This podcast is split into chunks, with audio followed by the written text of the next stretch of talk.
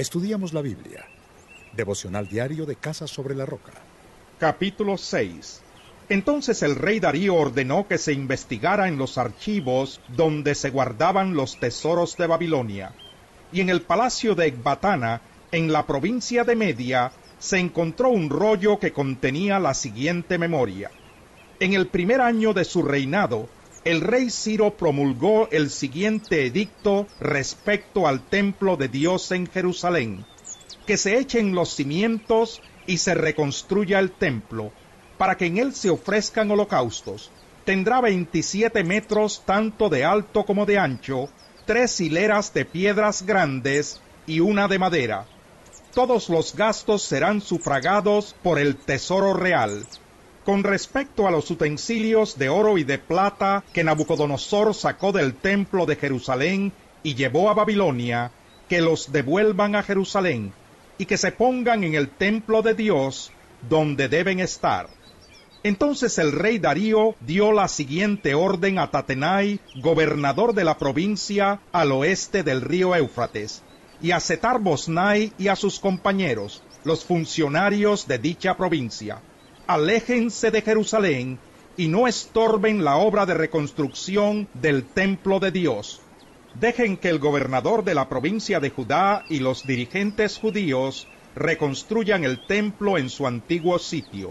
También he decidido que ustedes deben prestarles ayuda, sufragando los gastos de la reconstrucción del templo con los impuestos que la provincia al oeste del río Éufrates paga al Tesoro Real no se tarden en pagar todos los gastos para que no se interrumpan las obras. Además, todos los días sin falta deberán suministrarles becerros, carneros y corderos para ofrecerlos en holocausto al Dios del cielo, junto con trigo, sal, vino y aceite, y todo lo que necesiten según las instrucciones de los sacerdotes que están en Jerusalén.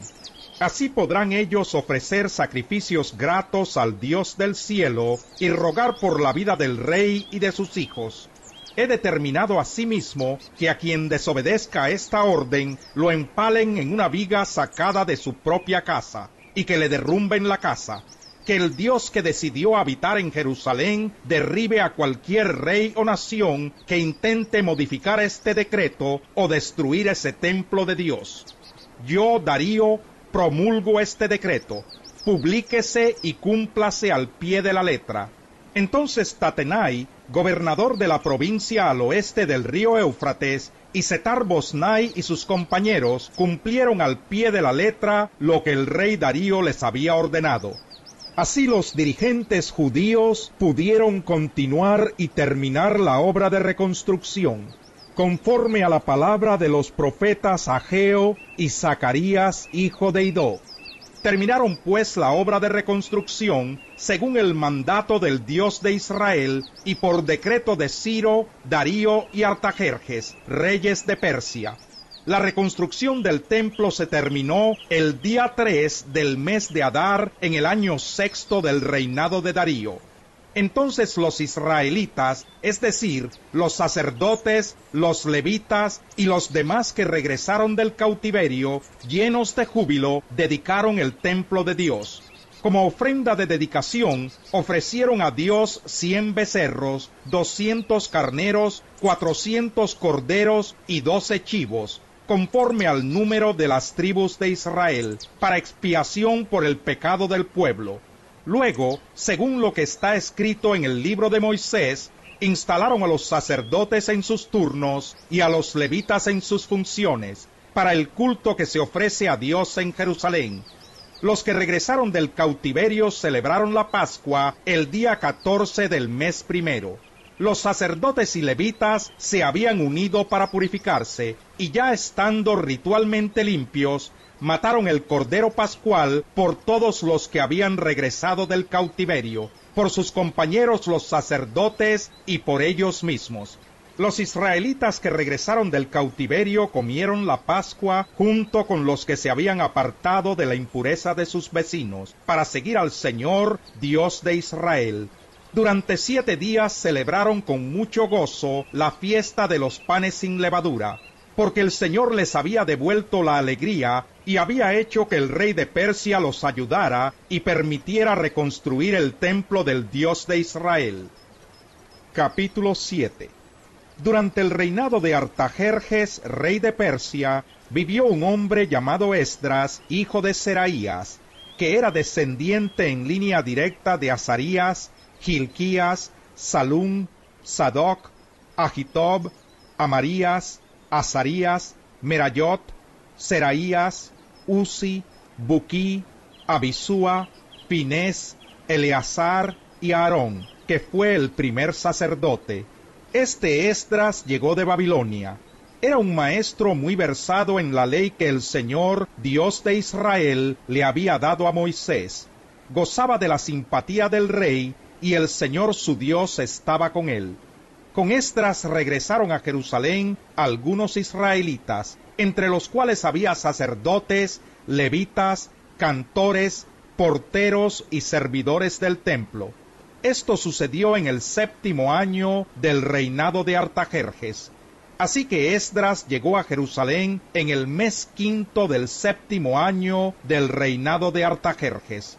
Había salido de Babilonia el día primero del mes primero y llegó a Jerusalén el día primero del mes quinto, porque la mano bondadosa de Dios estaba con él.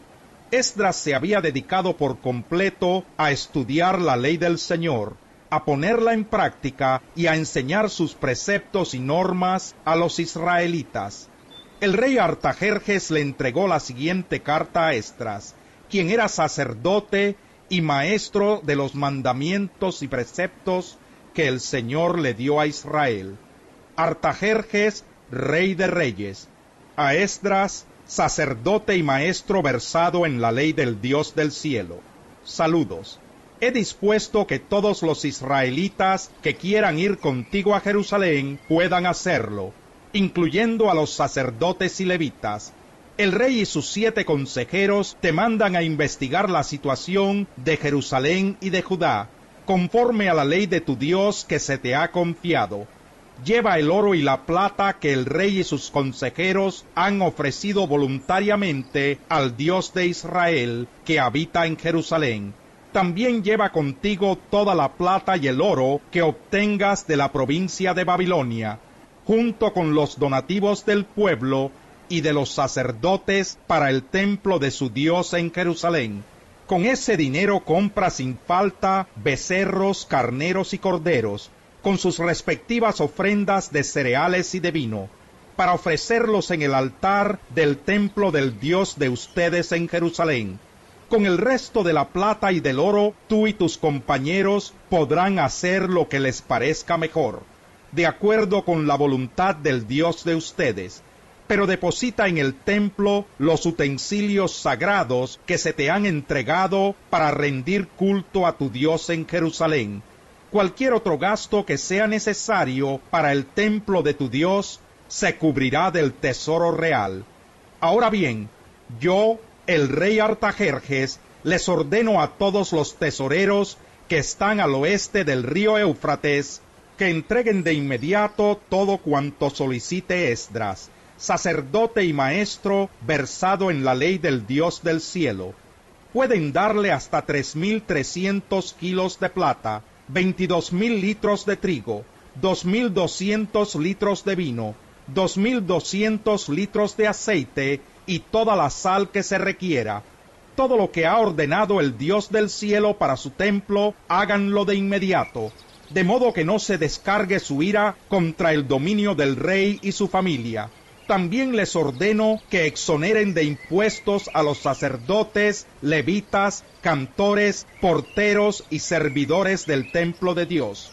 Por cuanto tú, Esdras, posees la sabiduría de Dios, serás el encargado de nombrar funcionarios y jueces para que juzguen a los habitantes de la provincia al oeste del río Éufrates, es decir, a todos los que conocen la ley de Dios. Pero a quienes no la conozcan, enséñasela.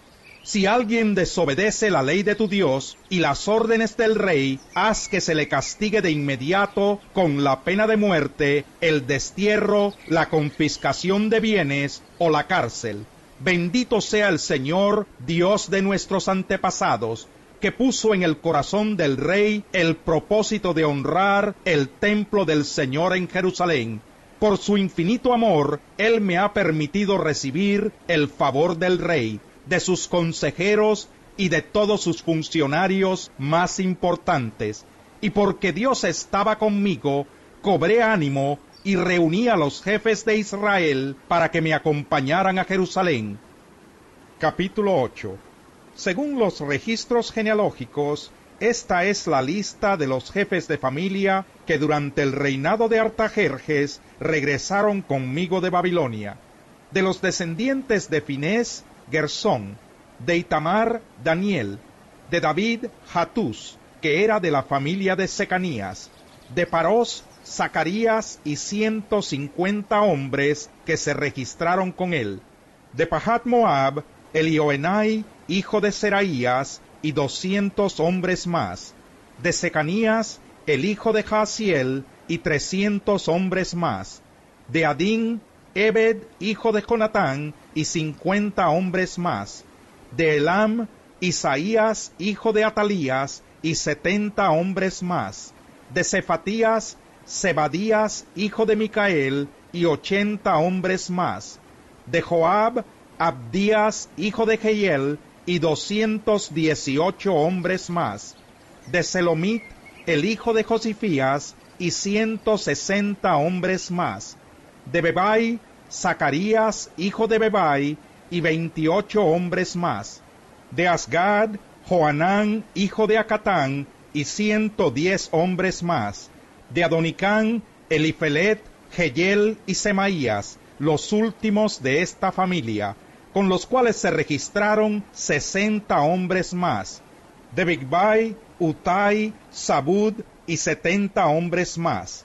A estos jefes de familia los reuní junto al arroyo que corre hacia el río Ahaba, y allí estuvimos acampados tres días. Cuando pasé revista a todo el pueblo y a los sacerdotes, no encontré a ningún descendiente de Leví. Entonces mandé llamar a Eliezer, Ariel, Semaías, el Natán, Jarib, el Natán, Natán, Zacarías y Mesulán, que eran jefes del pueblo, y también a Joyarib y el Natán, que eran maestros, y los envié a Idó, que era el jefe de Casifia. Les encargué que les pidieran a Idó y a sus compañeros, quienes estaban al frente de Casifia, que nos proveyeran servidores para el templo de nuestro Dios. Y como Dios estaba con nosotros, nos enviaron a un israelita muy capacitado llamado Serebías, hijo de Mahli, descendiente de Leví. Con él vinieron sus hijos y sus hermanos, dieciocho personas en total. También nos enviaron a Hasabías y a Isaías, descendientes de Merari, junto con sus hijos y hermanos, veinte personas en total. Además, del grupo que David y sus oficiales habían asignado para que ayudaran a los levitas, nos enviaron 220 servidores, los cuales fueron registrados por su nombre. Luego, estando cerca del río Ahaba, proclamé un ayuno para que nos humilláramos ante nuestro Dios y le pidiéramos que nos acompañara durante el camino, a nosotros, a nuestros hijos y nuestras posesiones. En realidad, sentí vergüenza de pedirle al rey que nos enviara un pelotón de caballería para que nos protegiera de los enemigos, ya que le habíamos dicho al rey que la mano de Dios protege a todos los que confían en él, pero que Dios descarga su poder y su ira contra quienes lo abandonan. Así que ayunamos y oramos a nuestro Dios, pidiéndole su protección, y él nos escuchó. Después aparté a doce jefes de los sacerdotes, Serebías, Hasabías y diez de sus parientes. En presencia de ellos pesé el oro, los utensilios sagrados y las ofrendas que el rey, sus consejeros, sus funcionarios más importantes y todos los israelitas allí presentes habían entregado para el templo de Dios. Lo que pesé fue lo siguiente, veintiún mil cuatrocientos cincuenta kilos de plata, utensilios de plata que pesaban 3.300 kilos, 3.300 kilos de oro, 20 tazas de oro que pesaban 8 kilos, y dos recipientes de bronce bruñido de la mejor calidad, tan preciosos como el oro. Luego les dije, ustedes y los utensilios han sido consagrados al Señor. La plata y el oro son una ofrenda voluntaria para el Señor, Dios de nuestros antepasados. Vigílenlos y guárdenlos hasta que los pesen en los aposentos del templo del Señor en Jerusalén, en presencia de los principales sacerdotes, de los levitas y de los jefes de familia del pueblo de Israel. Así que los sacerdotes y levitas recibieron la plata, el oro y los utensilios que fueron pesados para llevarlos al templo de nuestro Dios en Jerusalén. El día 12 del mes primero partimos del río Ahaba para ir a Jerusalén. Durante todo el trayecto, Dios nos acompañó y nos libró de enemigos y asaltantes. Al llegar a Jerusalén, nos quedamos descansando tres días. Al cuarto día pesamos la plata, el oro y los utensilios en el templo de nuestro Dios, y entregamos todo al sacerdote Meremot, hijo de Urías. Eleazar, hijo de Finés, estaba allí con él, lo mismo que los levitas, Josabad, hijo de Jesúa, y Noadías, hijo de Binui. Ese día pesamos y contamos todo, y registramos el peso total. Luego, en honor del Señor Dios de Israel, los que habían regresado del cautiverio ofrecieron en holocausto y como ofrenda de expiación por todo el pueblo doce novillos, noventa y seis carneros, setenta y siete corderos y doce chivos. Y se les entregaron los decretos del rey a los sátrapas del reino y a los gobernadores de la provincia al oeste del río Éufrates, los cuales prestaron todo su apoyo al pueblo y al templo de Dios.